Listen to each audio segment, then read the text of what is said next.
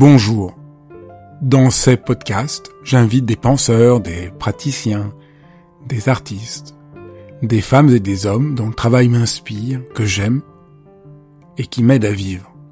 Et j'ai eu envie de partager mes enthousiasmes avec vous. Dialogue parce que je crois à la vertu de l'écoute et au bonheur du partage. Dialogue parce qu'en un temps où tout devient un peu trop formaté et lyophilisé, j'ai voulu prendre le temps d'écouter des personnes qui ont consacré leur vie à penser, à créer, à faire.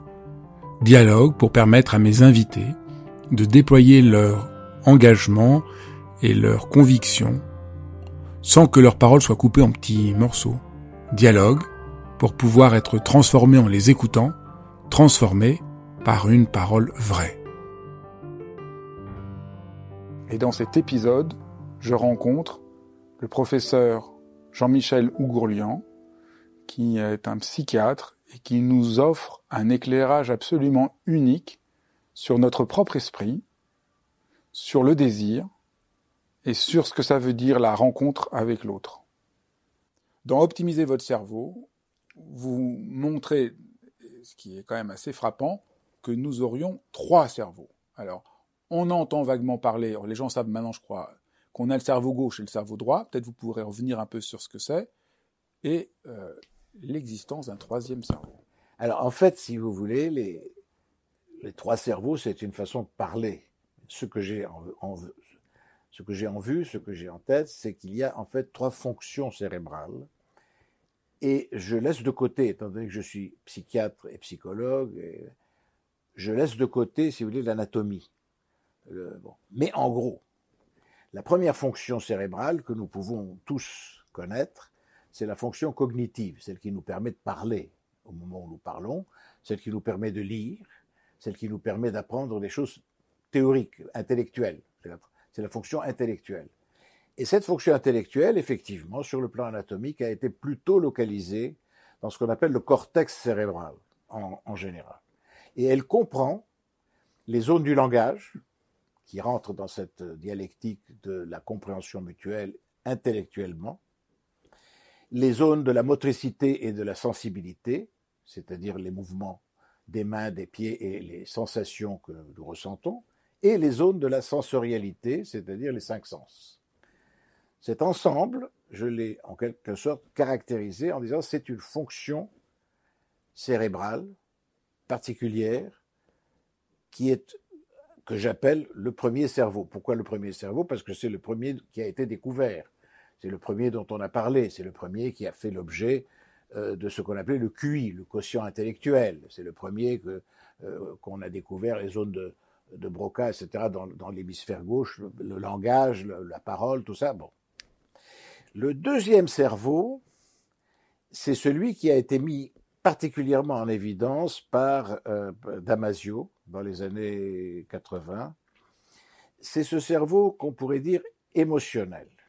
Et là, il y a toute une des, des, structures qui correspondent à ça anatomiquement, c'est ce qu'on appelle le système limbique, c'est-à-dire l'hypothalamus, l'hypophyse, euh, les noyaux gris centraux, etc., etc. Et ce système limbique est le cerveau des émotions. Les émotions, c'est quoi? C'est l'amour et la haine, la peur, l'anxiété et l'humeur. En effet, le noyau de l'humeur se situe dans l'hypothalamus et ce noyau de l'humeur règle notre humeur de manière normale. Vous vous levez le matin, vous êtes un petit peu euh, bah, pas, pas formidablement gai, et puis dans la soirée, vous retrouvez vos amis, etc. Et puis vous êtes beaucoup mieux.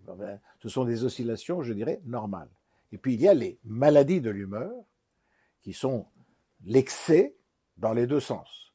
L'excès de dépression, qui vous conduit au suicide, à la mélancolie, et l'excès d'excitation, qui fait que vous commencez à vous dépenser votre argent n'importe comment, à, vouloir, euh, n'est-ce pas, euh, séduire le monde entier, enfin bref, vous prendre pour Napoléon. Ce cerveau émotionnel a été bien étudié par Damasio, par Ledoux à New York, etc. Et on a bien mis en évidence le fait, très intéressant, que le cerveau émotionnel et le cerveau cognitif le premier et le deuxième, donc la première fonction cérébrale et la deuxième, fonctionnent ensemble, en harmonie. Et que s'il n'y a pas harmonie, la personne n'existe plus. Et ça, c'est le fameux cas clinique cité par Damasio de son patient qui avait été, euh, qui avait reçu une barre de fer qui lui avait traversé le cerveau, qui avait interrompu les relations neurologiques, neuronales entre le cerveau limbique et le cerveau cognitif. Et là, il, était, normal, enfin, entre guillemets, il était capable de lire et d'écrire, etc. Mais il, avait un comportement complètement déstructuré et désorganisé. Il n'était plus capable d'avoir une, relation sociale ou de se comporter normalement. Mais j'ai, petit à petit... Avant, avant d'aller plus avant. Donc, on voit que pendant très longtemps, on n'a valorisé que le premier cerveau. Que le premier cerveau. La révolution que permet Damasio, c'est de dire Ah, vous croyez que vous êtes cartésien en coupant de vos émotions, vous rêvez les yeux ouverts, ce n'est pas du tout rationnel. Si, comme le cas de, cette personne, il n'y a plus de lien entre vos émotions et le, et, le cerveau, vous êtes incapable de prendre la moindre décision. La moindre décision et d'avoir le moindre comportement, comment dirais-je, normal ou social. C'est ça, parce que le pauvre homme qui a eu cet accident, il était incapable de prendre une décision parce que comme il est coupé de ses émotions, et donc on voit que les décisions ne peuvent pas, ne peuvent pas être prises uniquement par le cortex cérébral. Voilà. Donc là déjà, nous voyons déjà se dessiner deux fonctions cérébrales dont la complémentarité est absolument nécessaire pour assurer le fonctionnement normal. Et donc euh, une grande part de l'éducation et de la compréhension de l'être humain, ayant oublié cette connexion, est erronée. C'est-à-dire quand on essaye d'en prendre à quelqu'un soit juste de plus en plus raisonnable et tu pourras prendre une bonne décision, on l'égare, parce que ce qui permet de prendre une bonne décision, c'est l'articulation entre les, deux, les deux premiers cerveaux. Tout à fait. Donc là, il y avait déjà une révolution. Il y avait déjà une révolution. Et alors Et là, on arrive maintenant à la... Nous arrivons là avec, avec un travail que J'ai fait monter le suspense pour qu'on arrive maintenant là à, ce que vous avez montré qui est, très surprenant. C'est-à-dire qu'à partir des années 70, j'ai travaillé avec donc, René Girard, qui lui avait fait une découverte en comparant le comportement des personnages de tous les grands auteurs romanesques. Les auteurs romanesques qu'il opposait aux auteurs romantiques. Les auteurs romanesques sont en France Stendhal, Proust, en, Angleterre Shakespeare, bien entendu, en, Espagne Cervantes, en Russie Dostoïevski. Vous voyez, il y a déjà. Et il a constaté que tous ces personnages modèlent leurs désirs, prennent euh, leur désir à eux n'est que l'imitation du désir d'un modèle qu'ils voient faire. C'est-à-dire qu'en réalité, prenons les deux gentilshommes de Vérone de Shakespeare, voilà deux garçons, deux jeunes gens, qui sont les meilleurs amis du monde. Ils ont donc les mêmes goûts, ils vont voir les mêmes pièces de théâtre, ils vont euh, jouer au même jeu de, foot, de, je sais pas quoi, de football ou de ce qui existait à l'époque. Ils s'habillent de la même façon, ils achètent les mêmes chaussures ou les mêmes vêtements, enfin bref, ils sont tout à fait sur la même longueur d'onde pour tout. Et sans s'en rendre compte, ils s'imitent mutuellement, fatalement. Et puis un beau jour, il y en a un d'eux qui rencontre une jeune fille. Il la trouve charmante, etc. Et automatiquement, il la présente à son copain en lui disant j'ai l'intention d'aller plus loin avec elle, etc., Aussitôt le copain, que fait-il? Il fait ce qu'il fait d'habitude. Il imite son copain. Et le voilà amoureux, à son tour, de la jeune fille. Mais du coup, les deux gentilshommes de Vérone, d'amis qu'ils étaient, deviennent des ennemis, des rivaux irréductibles. En d'autres termes, le désir mimétique nous amène à imiter le désir de l'autre et donc à devenir le rival de cet autre lorsque nous l'admirons et lorsque l'objet qu'il nous désigne n'est pas partageable. Parce que nous allons évidemment voir que cette psychologie s'applique formidablement et fait gagner des milliards et que donc elle contient une grande part de vérité avec la publicité. Lorsque vous voulez vendre un parfum, vous n'allez pas envoyer des jeunes femmes dans la rue se promener avec un flacon et le faire respirer à toutes les femmes qui passent en disant regardez comme ça sent bon. Pas du tout. Vous montrez à la télévision ou, au cinéma une, femme de grand prestige, de grande beauté, dans un cadre absolument éblouissant, et tout ce cadre est créé, et elle-même est absolument comment dirais-je, aux anges parce qu'elle se parfume avec ce parfum. Et à ce moment-là, ça entraîne l'imitation, de la même manière que Georges Clounet, qui ne boit que du Nespresso, n'est-ce pas? Eh bien, tout le monde, à ce moment-là, par admiration pour Georges Clounet, boit du Nespresso. Et alors, nous en étions là, avec René Girard, de ces réflexions, lorsqu'un jour, il me téléphone, il me dit, il faut que tu viennes à Stanford tout de suite. J'arrive à Stanford, et là, il y avait toute l'équipe qui travaillait avec René Girard, etc. Et il avait invité, il m'a dit, c'est une découverte révolutionnaire et qui va tout à fait confirmer nos intuitions. Et le professeur Vittorio Gallese de Parme nous explique, nous raconte, et je vous la fais courte, qu'en mettant un PET scan sur votre cerveau et un PET scan sur mon cerveau. Euh, un PET scan, c'est?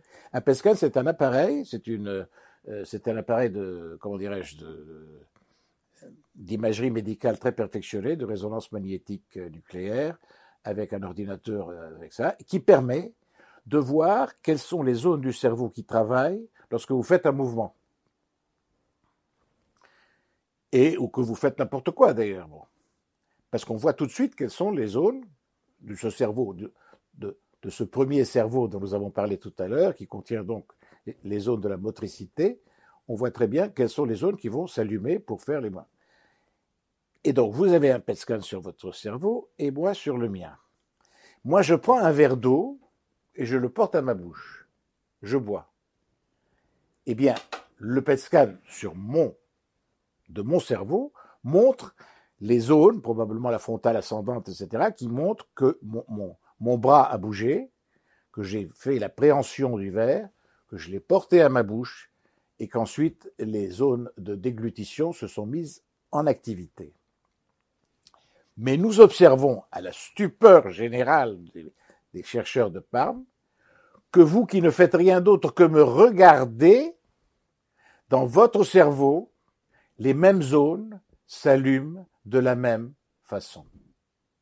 En d'autres termes, ils ont appelé ça les neurones miroirs, c'est-à-dire qu'en fait, nos cerveaux sont programmés pour imiter.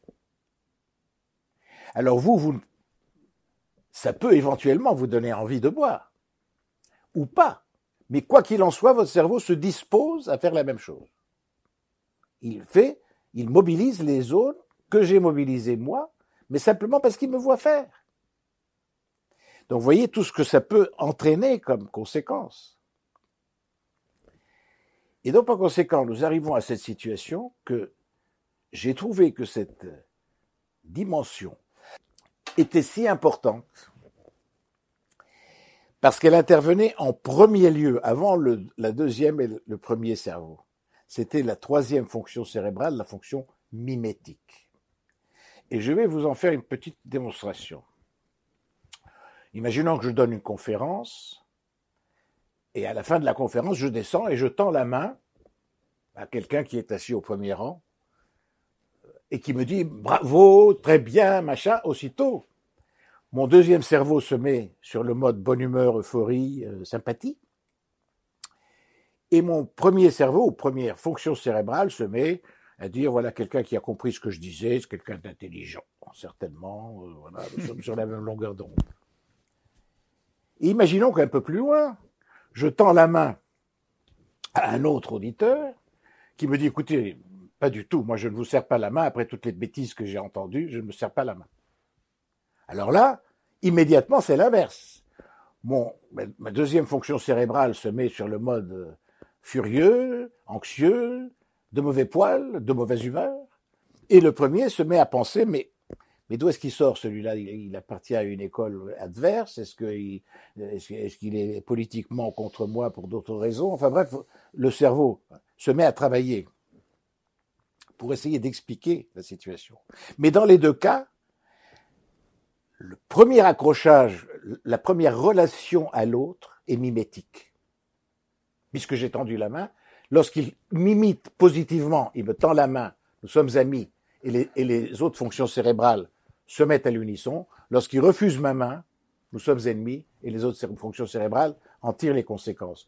Donc c'est cette troisième fonction que j'ai appelée le troisième cerveau, mais qui est en réalité la troisième fonction cérébrale, fonction mimétique, et qui a une, vérification, je dirais, euh, neurophysiologique ou neuroanatomique ou neuroscientifique, avec l'apparition, la découverte phénoménale des neurones miroirs. Voilà ce que j'ai appelé les trois donc euh, fonctions cérébrales ou les trois cerveaux. Et vous dites même que ce n'est pas seulement des neurones miroirs, mais qu'au fond toutes, il n'y a pas seulement des neurones qui sont miroirs, mais qu'au fond toutes les neurones fonctionnent en miroir. Je suis 100% d'accord avec vous, vous avez parfaitement raison, parce qu'en réalité, eux, les neuroscientifiques, ils se contentent maintenant, neurone après neurone, de vérifier qu'il est miroir. Mais moi, dans ma perspective de psychologue et de psychiatre, j'observe qu'il doit y avoir une fonction miroir dans les trois cerveaux, dans les deux autres aussi. La preuve, vous êtes dans une euh, société où tout le monde rit. Un film de Funès, vous riez. Vous êtes dans une société où tout le monde pleure. Une occasion difficile, un enterrement, vous pleurez, ou en tout cas vous êtes attristé. Donc par conséquent, les émotions sont contagieuses. Et quand je dis contagieuse, je dis mimétique. Tout ce qui est contagieux est mimétique, puisque c'est par imitation les uns des autres. Regardez par exemple les phénomènes de panique. Quand dans un, dans un cinéma vous criez au feu, tout le monde se précipite et il y a plus de morts par écrasement que par le feu, même s'il n'y avait pas de feu du tout. Donc par conséquent, si vous voulez, je pense, enfin c'est l'impression que j'ai, mais je dis ce n'est pas une, une impression neuroscientifique, c'est une impression psychologique, je pense que tous les neurones de notre cerveau ont une fonction mimétique qui fait que de toute façon, nous sommes amenés à nous, à nous fondre dans les ambiances. Les ambiances, sont très importantes. Je vous donne à cet égard euh, un autre exemple. Vous voyez, quand, vous avez une, masse de gens, à la gare Saint-Lazare, quand, quand les trains fonctionnent, ils sont là, mais il y en a des centaines mais ils n'ont pas de rapport les uns avec les autres. Mais quand il y a un, orateur qui mobilise des masses de gens, alors là, la, masse se prend en foule. C'est ce que le bon appelait la psychologie des foules. Lorsque Hitler ou Mussolini ou Staline ou peu importe, ou Mao hein, prononçaient un, un discours, ils arrivaient à galvaniser la foule qui mimétiquement, d'un seul mouvement, adhérait à leur espèce de, de leader, qui était en quelque sorte ce que Freud aurait appelé l'idéal du moi. Et là, vous voyez à quel point l'effet de contagion, l'effet mimétique, l'effet d'entraînement fait que dans ces cas-là, dans cette foule, votre moi personnel, votre jugement personnel, votre premier cerveau, votre deuxième cerveau démissionne et vous n'êtes plus que mimétisme. Vous êtes comme tout le monde. Et si on lève le bras, vous levez le bras. Si on lève le poing, vous levez le poing. Si on lève le je sais pas quoi, vous faites la même chose. Et ça, ça me paraît très parlant. Et donc l'aveuglement de notre l'aveuglement que nous avons, c'est ne reconnaissant pas cette fonction mimétique, nous sommes prisonniers d'elle. Et au fond, comprendre les trois fonctions du cerveau, comprendre la fonction mimétique, c'est pouvoir avoir un rapport plus libre par rapport à elle, et être moins manipulé par elle. C'est ça. Très exactement cela. C'est-à-dire que si, parce que n'oubliez pas que le fait d'imiter systématiquement l'autre, je vous ai raconté l'histoire des deux gentlemen de, de Vérone, va créer des rivalités. Et si la rivalité est insurmontable, la rivalité, ou alors comme on a vu dans Hitler, le fait que on laisse tomber nos deux premiers cerveaux pour être juste dans une imitation dans mouton de panurge, mouton de panurge ou mouton surexcité, hein, et on suit. Alors, avant de, on, va voir l'impact que ça a, mais euh, c'est une remise en question de la conception de l'être humain. On est beaucoup moins autonome qu'on le croit, et donc les gens ont du mal à accepter cette fonction mimétique parce que nous vivons avec l'illusion qu'on est beaucoup plus libre et indépendant qu'on ne le croit. Donc il y a une résistance très forte à cette La résistance est terrible parce que convaincre, pas convaincre, mais démontrer à quelqu'un que le désir qui l'anime, parce que dans, en psychologie, le désir, c'est le mouvement qui vous porte vers quelque chose, que ce désir n'est pas le sien, mais qu'il l'a copié sur un modèle, c'est une insulte. On voit bien qu'avec la publicité, c'est ce qui se passe. On voit bien que les mouvements de foule, c'est ce qui se passe. On voit bien que dans la rivalité, c'est ce qui se passe. Mais nous avons une réticence. Nous pensons qu'on est quand même des êtres indépendants Et que le truc mimétique, à la rigueur, c'est quelque chose qui viendrait par surcroît, un peu à côté, et pas aussi primordial. Et au fond, euh, votre, euh, votre travail, et avec Gérard, ça a été de, de montrer qu'il y a quelque chose de beaucoup plus originaire que ce qui est que nous le pensons. Et donc la conception de l'être humain qui est propagé par les sciences sociales, par la politique et tout ça, néglige un élément fondamental. Un élément, un élément fondamental. Et alors, ce qui, ce qui est particulièrement important dans la psychiatrie, c'est que si la personne est manipulée en quelque sorte et le jouet, la marionnette de son désir mimétique, il va aller dans tous les sens et surtout, il va prendre pour rival des gens qui ne le sont pas. On, va, on va, oui. Et surtout, lorsque ce rival, alors il y a deux façons de voir un rival. Ou bien on peut l'écraser, on peut se battre, et on peut vaincre éventuellement. Mais si c'est un rival absolument insurmontable, c'est un obstacle. Ce n'est plus un rival, c'est un obstacle. Et donc j'ai recomposé la psychiatrie en disant, il y a des situations où on a un modèle qui est un modèle, par exemple les parents, on a des situations où un modèle devient rival, dans l'amour ou dans les affaires ou dans la politique, et on a des situations où le modèle devient obstacle. Et là, on se heurte à cet obstacle et on risque de se fracasser sur cet obstacle. Alors, euh, pour essayer de rendre ça euh, très tangible, donc vous montrez, on, euh, cette, la découverte, disons, de cette troisième fonction qui est corroborée aujourd'hui par les, neurones miroirs euh, montre que le moi n'est donc pas indépendant, il ne cesse de se modeler dans la relation avec les autres à travers l'imitation. Alors peut-être on pourrait détailler les différentes formes d'imitation que dans le livre vous mettez parce que je trouve que c'est très pédagogique. La première imitation, c'est imiter le paraître. Absolument. L'imitation, alors on va les prendre un par un parce que ça c'est pédagogique. J'avais, j'avais dans mon premier, dans un de mes premiers livres en 82, une comparaison avec euh, la physique, euh, la physique newtonienne. L'attraction des corps dans l'espace, comment ils tournent, ils sont attirés et à la fois ils ne se, ils ne se, ils ne se rendent pas les uns dans les autres. La Lune ne nous tombe pas sur la gueule, mais elle tourne autour. Nous, on ne tombe pas sur le Soleil, mais on tourne autour. Et donc à ce moment-là, je me suis dit, comme il y a la gravitation universelle, j'ai créé la notion, j'ai proposé la notion de mimésis universelle. Et cette mimésis universelle se décline en imitation dans l'espace, répétition dans le temps, créant par la même la mémoire, et reproduction dans l'espèce, si on veut aller plus loin. Et prenons maintenant l'imitation dans l'espace. Cette imitation peut, porter sur le paraître d'abord. Vous faites ce geste, je fais le même. Vous baillez, je baille vous riez, je ris, et ainsi de suite. C'est le paraître. Oui, ou comme vous dites dans le livre, que je trouve un bon exemple, je vois quelqu'un qui sort de chez le coiffeur, j'ai envie d'aller chez le coiffeur moi aussi. Voilà. Voilà, il a une belle coiffure. J'imite le paraître. ou alors c'est tous les tous les jeunes. Euh, vous portez telle marque de, de jeans, j'ai envie d'avoir le même. Jeans, Ou bien alors le, paraître que dans le paraître j'inclus également la voix. Par exemple, lorsque Laurent Gérard imite euh, Charles Aznavour, bah, il, imite, il imite le paraître, il imite le, la voix et le chant de Charles Aznavour. Le deuxième. Le deuxième. C'est la euh, voix. L'imitation à ce moment-là euh, porte sur euh, l'avoir. C'est-à-dire, vous avez une belle montre. Vous en voulez une aussi. Je veux la même. Alors vous allez me dire, mais vous avez une montre vous-même. Ah oui, mais ma montre à moi a un défaut, c'est que je l'ai déjà. Votre montre à vous a une qualité, c'est que je ne l'ai pas encore. Et que vous, en revanche, vous l'avez. Donc par conséquent, je vais me mettre à désirer votre montre.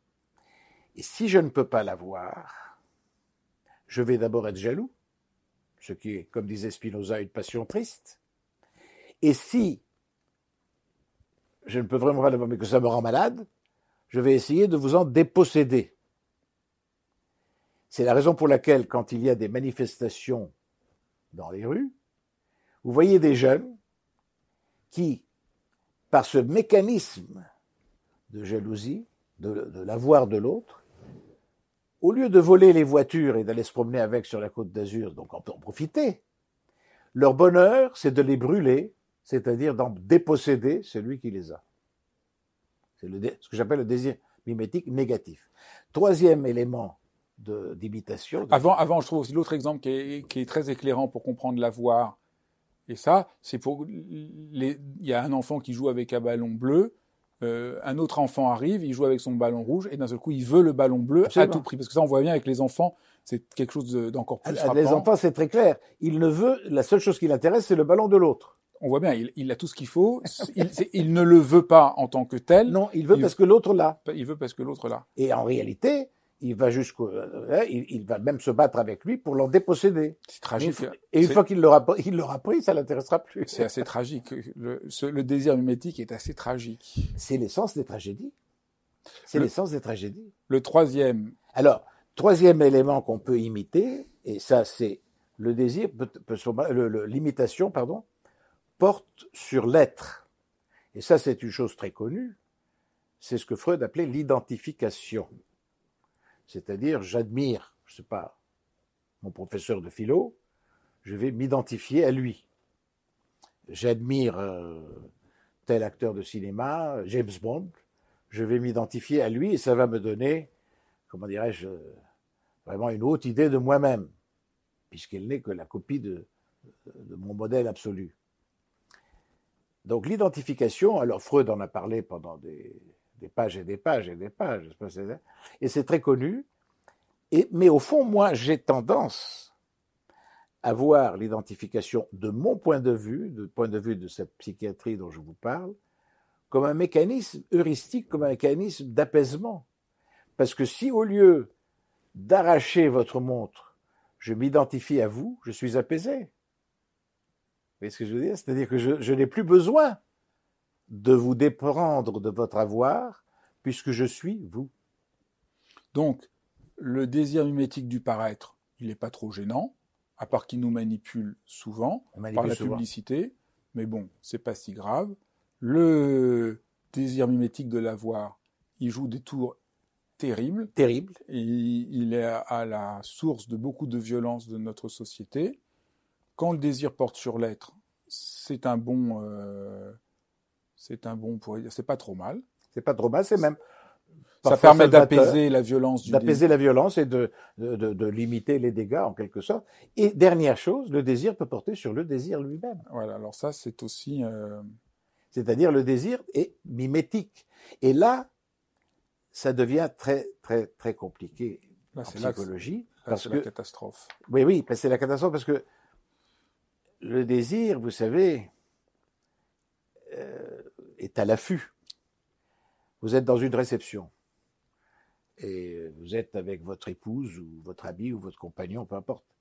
Et vous voyez d'un seul coup que le désir de celui qui vous accompagne ou de celle qui vous accompagne a l'air de se détourner de vous, puisqu'elle écoute ou il écoute avec grande attention et beaucoup de sympathie un autre personnage qui raconte une histoire très amusante, etc. Là, vous voyez, le désir mimétique, vous dites comment Le désir s'éloigne de moi, il se porte vers quelqu'un d'autre, et là, c'est l'envie, c'est la jalousie, ça peut aller très loin. Ça peut aller très loin.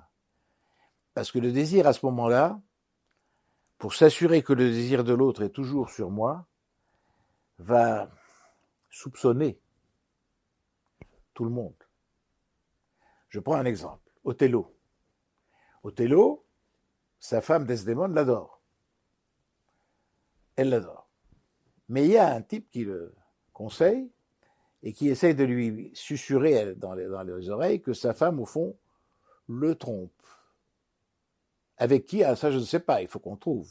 Oui, il faut qu'on trouve. oui, mais c'est très difficile de trouver parce qu'il n'existe pas de rival. Puisque la dame est fidèle.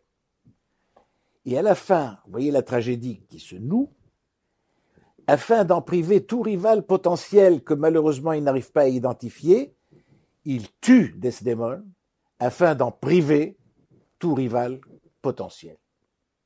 En d'autres termes, il détruit l'objet de son désir pour en priver les autres, afin que son désir triomphe sur tout autre désir qui pourrait se manifester.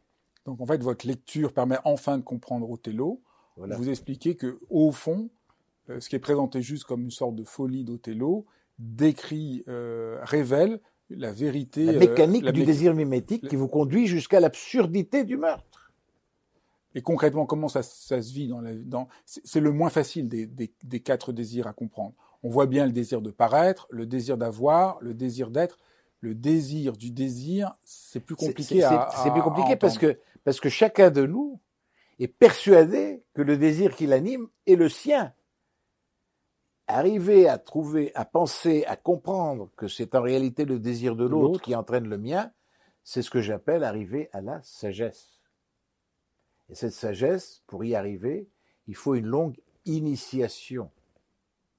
C'est-à-dire, il faut, par petites étapes, découvrir petit à petit à quel point on est le jouet de ce désir mimétique. On est le jouet du fait qu'on est toujours en lien avec les autres.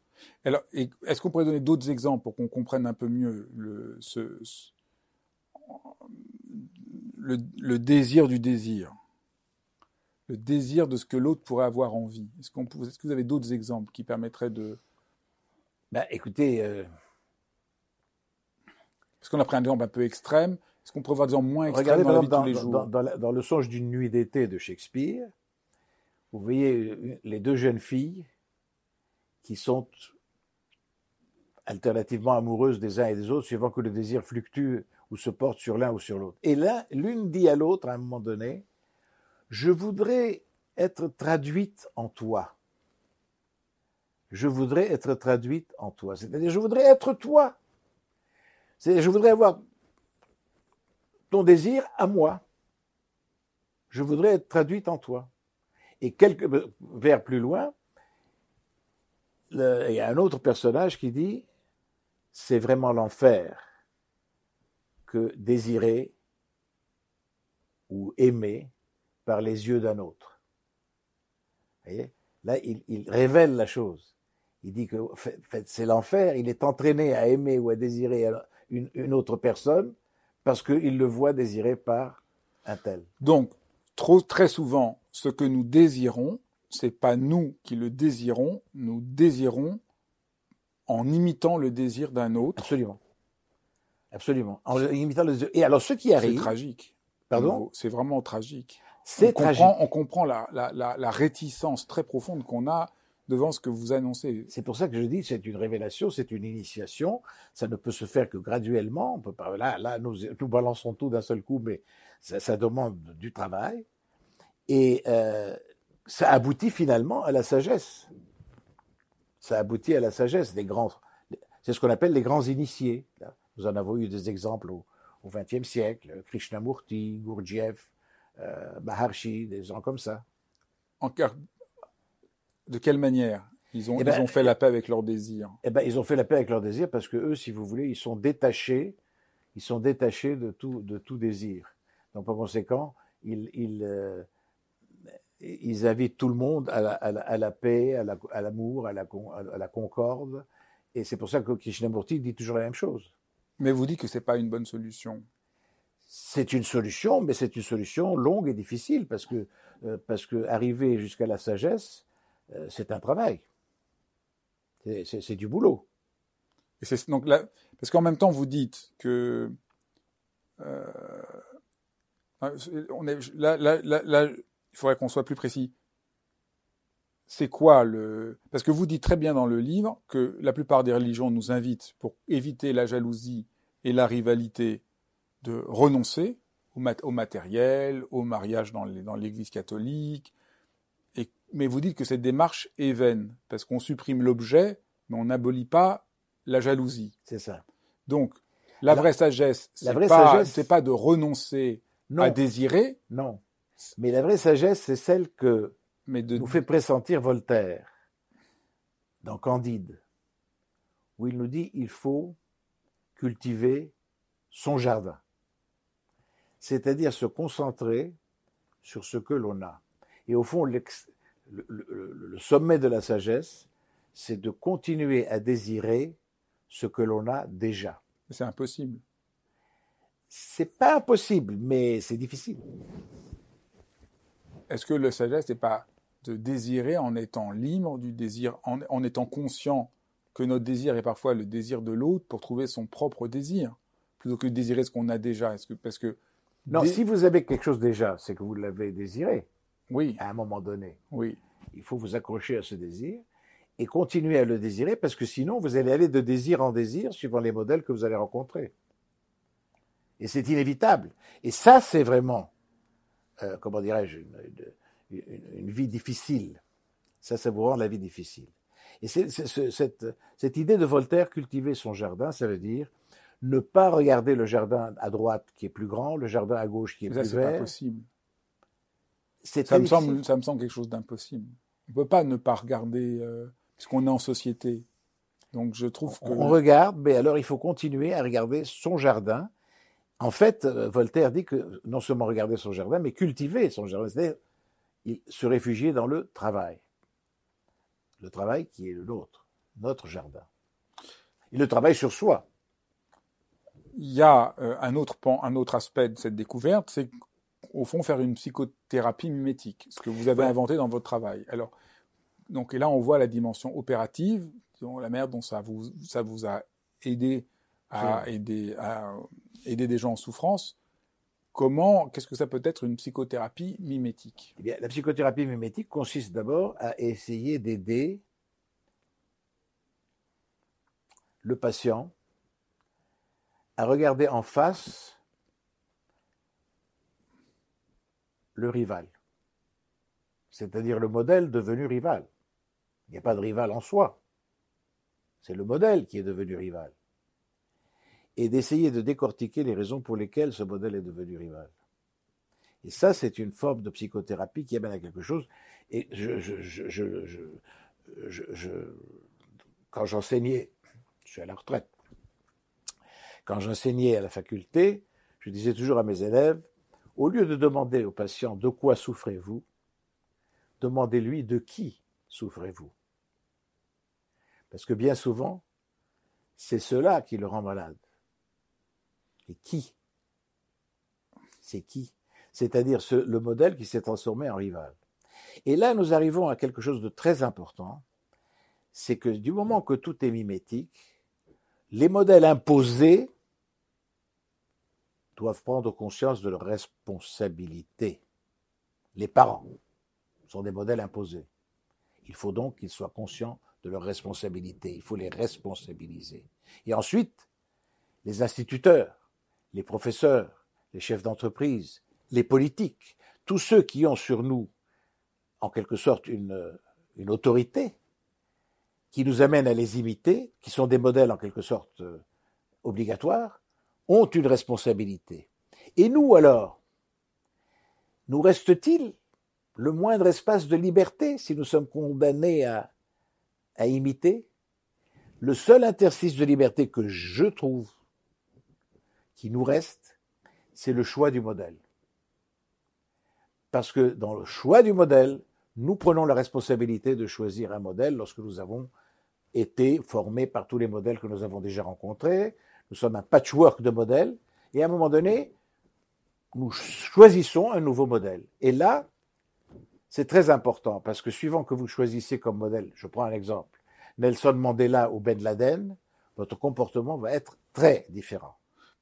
Donc ça c'est clair, il y a le choix du modèle, mais il y a aussi ce que vous décrivez très bien dans votre livre qui pourra aider beaucoup de gens, c'est comment le plus souvent, n'acceptant pas le, ne voyant pas le désir mimétique nous aveugler dans sa jalousie, nous en sommes complètement prisonniers, nous ne le voyons pas, et il se déplace.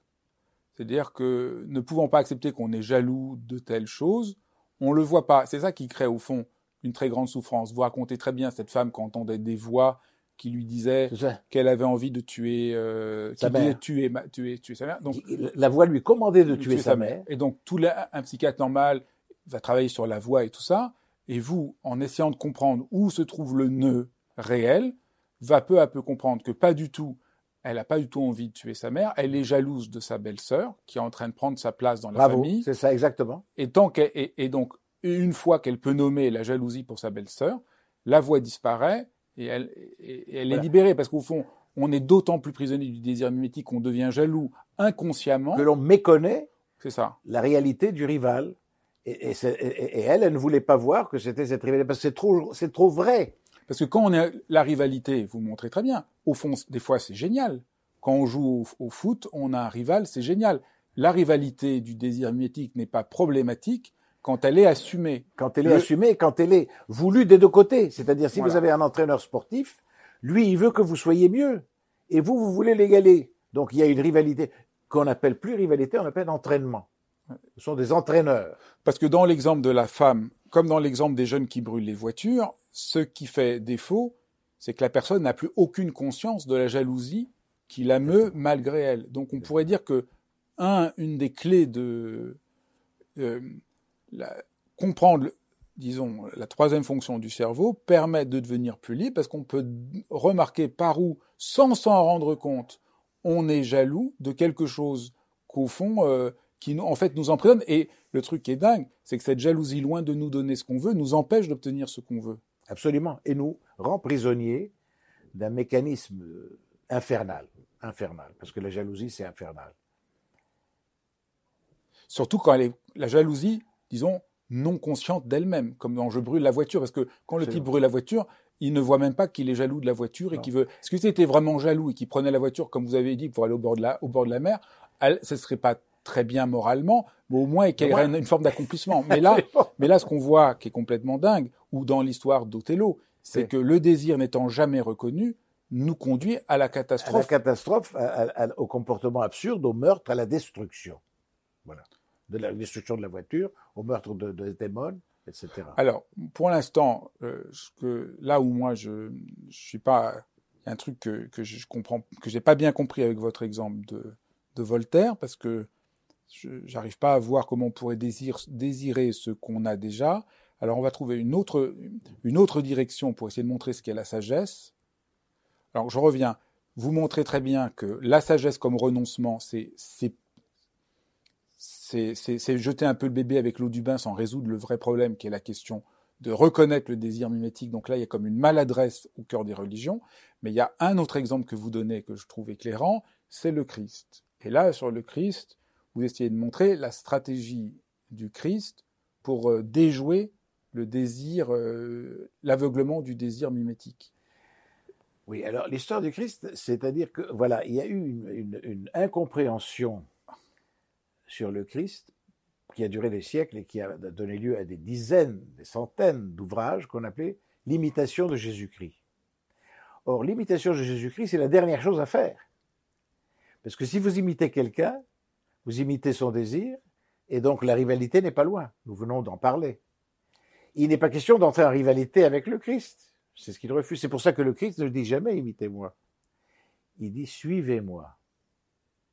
Et lorsque vous suivez quelqu'un, vous reconnaissez ipso facto, sans vous en rendre compte, qu'il vous précède. En d'autres termes, si vous suivez son désir, vous, vous reconnaissez que son désir vous précède. Et cette reconnaissance est un début de sagesse. Ça, je trouve ça plus cohérent. C'est plus cohérent. Ça, c'est plus cohérent. Pourquoi Mais est-ce qu'on peut, est-ce que vous pouvez un peu déployer ça? Pourquoi c'est le début de la sagesse de reconnaître que le désir de l'autre nous devance? Parce qu'à mon avis, je dirais. Parce, que, c'est la prise de conscience du désir mimétique. Et donc, vous, au lieu d'en être prisonnier, vous en êtes conscient. Vous en êtes, vous en êtes conscient. Donc, euh, au fond, euh, au lieu de le jalouser, vous vous, appropriez à vous-même le, son, le son, désir devient le vôtre pour de bon. Exactement. Et ça, c'est pas gênant que le désir de l'autre devienne le vôtre. Non, si c'est un désir qui vous conduit vers la, vers la sagesse et vers le bonheur et vers la, la, la, béatitude, etc., etc. C'est la raison pour laquelle j'insiste beaucoup sur cette idée qu'il n'est pas question d'imiter le Christ, il faut le suivre. Après, il y a l'autre exemple que vous donnez qui est très éclairant. Peut-être vous pouvez revenir sur la femme adultère. Ah oui. L'histoire du Christ avec la femme adultère. C'est-à-dire qu'effectivement, euh, vous connaissez l'histoire. Euh, c'est l'histoire d'un certain nombre de, pas quoi, de pharisiens ou de, gens très importants qui viennent avec une femme qu'ils ont attrapée et qu'ils ont découvert qu'elle était adultère, enfin qu'elle trompait son mari. Et ils l'amènent vers le Christ. en lui disant, la loi, la loi commande de lapider les adultères. Alors bien sûr, le Christ, on lui dit, alors, vous êtes d'accord? Alors ce qu'il fait, le Christ, d'abord, il évite la rivalité. Ça, c'est très impressionnant. Très impressionnant. Il se met à genoux ou à, à quatre pattes et il dessine dans le sable des choses, on ne sait pas ce que c'est, il regarde le sable. Et puis il dit comme, sans, sans, sans y insister, mais il dit oui, mais que le premier d'entre vous, que celui qui n'a jamais péché, lui jette la première pierre. Que celui d'entre vous qui n'a jamais péché, lui jette la première pierre. Et à ce moment-là, ça réveille en quelque sorte leur, conscience, entre guillemets. Et un après l'autre, ils s'en vont. Un après l'autre, ils s'en vont. Le Christ n'a rien fait d'autre que ça. Et à ce moment-là, la femme se précipite et lui dit merci, etc. Elle dit non, ne me remerciez pas, allez en paix, mais ne péchez plus. Ce qui est intéressant par rapport au désir mimétique, c'est donc le re, la manière dont le Christ déjoue la rivalité. En, en, en se sortant, lui, de la rivalité. Parce qu'eux, ils sont arrivés pour le prendre comme rival. Ils sont arrivés en disant avoue que tu que tu peux pas faire autrement. Tu dois reconnaître que la loi dit qu'il faut la, la, la, la, lapider. Et si tu es contre Et si tu es contre, c'est que tu, tu, tu es contre nous. Tu es contre nous et voilà. Donc ils, ils le mettent dans un piège. Dans un piège. Dans un piège. Dans un piège de rivalité mimétique. Et lui, il sort de la rivalité en ne répondant pas à leurs questions. Il sort de la rivalité en renvoyant chacun à lui-même voilà. au lieu que d'être dans le conflit. Voilà. Et là, c'est à mon avis, c'est c'est ça parce que ce qui, ce qui libère ça témoigne, ça témoigne d'une connaissance profonde de la réalité mimétique du fonctionnement humain. Donc, on est pris par les neurones miroirs. Mais moi, ce qui est intéressant, parce que ce qu'on vous montrez, c'est les neurones miroirs, c'est une bonne nouvelle et c'est aussi une mauvaise nouvelle. Tout le, monde en, tout le monde dans les médias dit que c'est une bonne nouvelle, mais ce que vous montrez, c'est que ça peut conduire au pire comme au meilleur. Au pire comme au meilleur. Et souvent, bien plus souvent au pire, au pire qu'au meilleur. meilleur. Et donc, au fond, le, le, le, ce qui vous intéresse dans, le, dans, le, dans la figure du Christ, et ce qui intéressait beaucoup euh, René Girard, c'est comment le Christ déjoue le désir comment, comment il, il, il, démine, démine. Il démine la rivalité en, en, en, en ne rentrant pas dedans. et, et, une manière de faire ça, c'est aussi de renvoyer chacun à lui-même. Voilà, de renvoyer chacun à lui-même. C'est-à-dire que s'il leur avait dit, écoutez, non, je ne suis pas, ah, vous êtes contre la loi, etc., puis ça aurait fini en pugilat. Là, il n'a rien fait. Il s'est mis à dessiner par terre comme si ça ne l'intéressait pas. Et il a simplement jeté une phrase en disant, écoutez, que celui d'entre vous qui n'a jamais péché lui jette donc la première pierre. Est-ce qu'on pourrait dire, c'est pas du tout le langage que vous employez, mais est-ce qu'on pourrait dire que, au fond, la, la sagesse, c'est une forme d'individuation dans laquelle j'arrive à peu près plus en rapport à mon propre? Absolument, absolument, c'est ça. C'est une, une, forme de sagesse. Et euh, tous ces grands initiés, en réalité, nous apprenaient, nous apprennent comment, alors, comment se déprendre. Mais alors, effectivement, quand vous dites qu'ils nous apprennent à nous déprendre du désir d'objet, c'est déjà quelque chose. Mais ils sont également dans la recherche de ne pas susciter de rivalité d'être. C'est-à-dire qu'en fait, euh, le, le, le, leur, euh, ils, laissent chacun de, de, leurs disciples, enfin dans les ashrams, etc., découvrir sa propre voie. Ils n'imposent rien, parce que s'ils imposent quelque chose, de maître, de modèle, ils deviennent rival tout de suite. Donc c'est toute une technique. C'est toute une technique, c'est une sagesse. C'est une sagesse.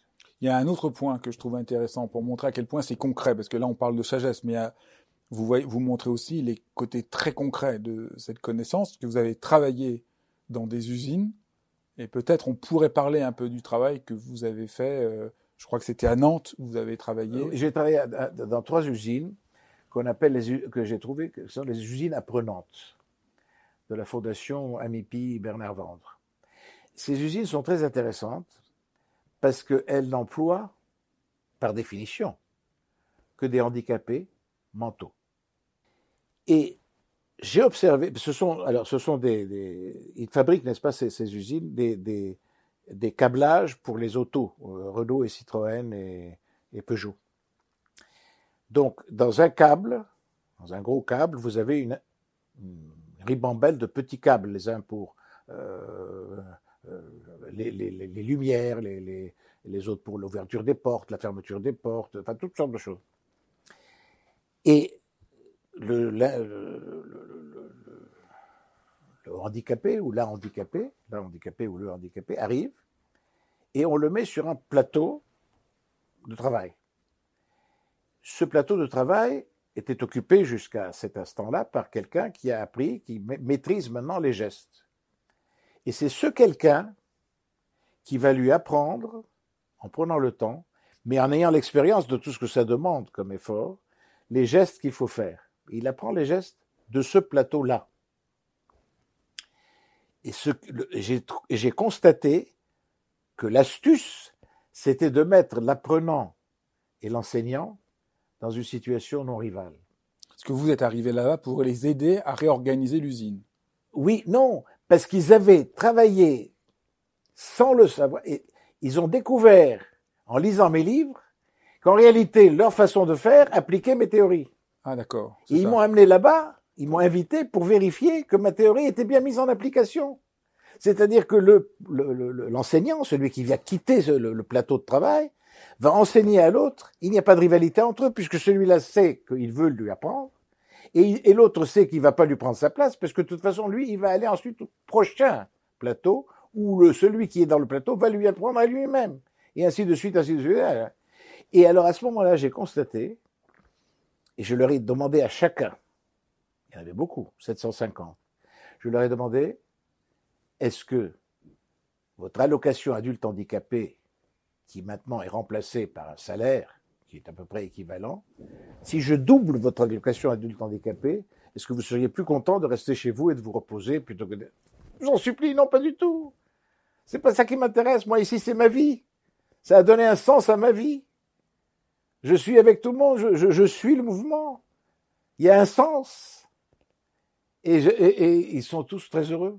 Et du coup, et du coup, leurs symptômes psychiques, psychopathologiques, diminuent, parfois même disparaissent, ou en tous les cas trouvent un autre moyen de s'exprimer.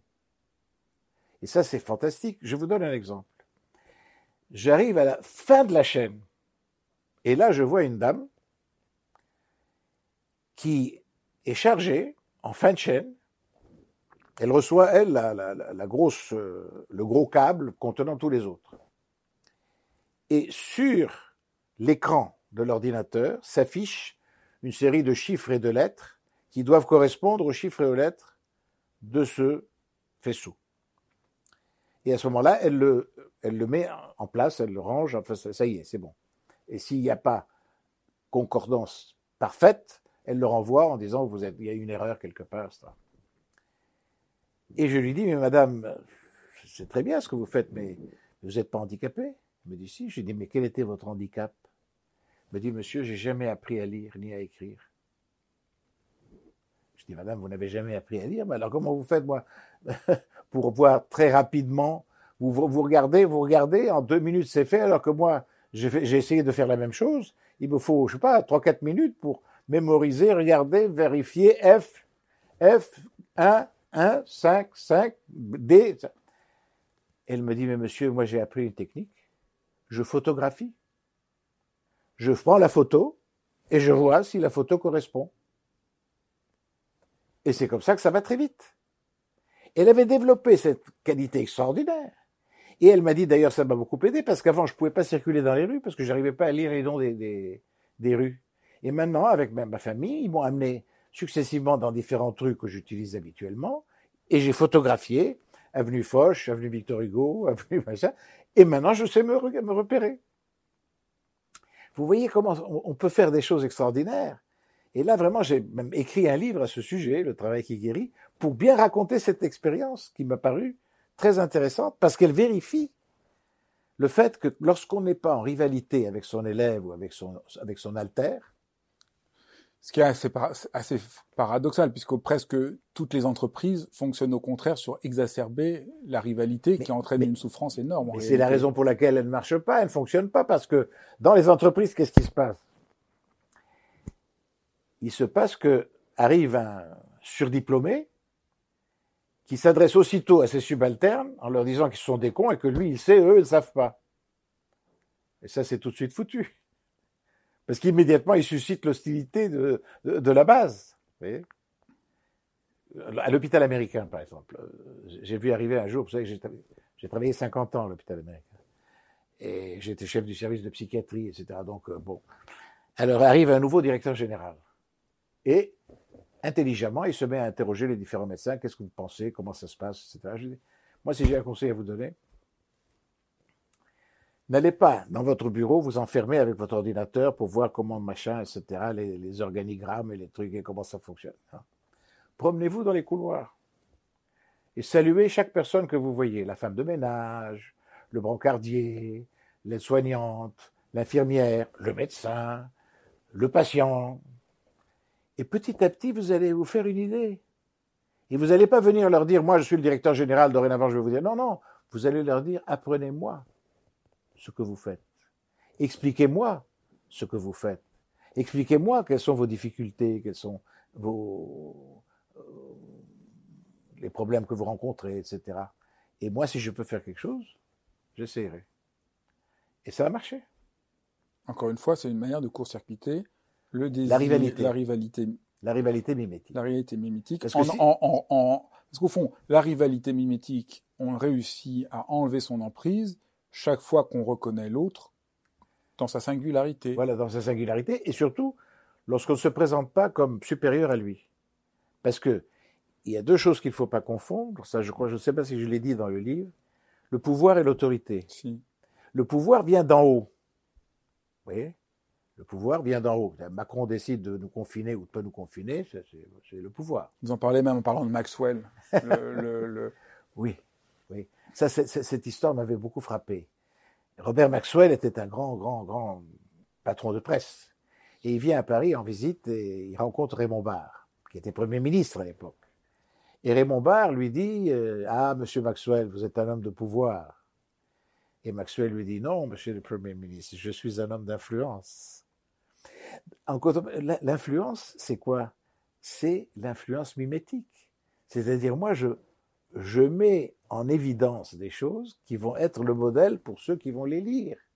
Mais je n'ai pas de pouvoir. L'influence mimétique, ça, il n'y a pas de problème, elle est nécessaire. C'est la suggestion, c'est ce que, c'est ce qui, dans toute l'histoire de la psychiatrie, on a appelé la suggestion, et on ne savait pas ce que c'était que la suggestion. Rappelez-vous les grands écrits de Charcot, de Bernheim, de, de, même de Freud. Ils ne savaient pas comment ça se faisait qu'il y ait une suggestion.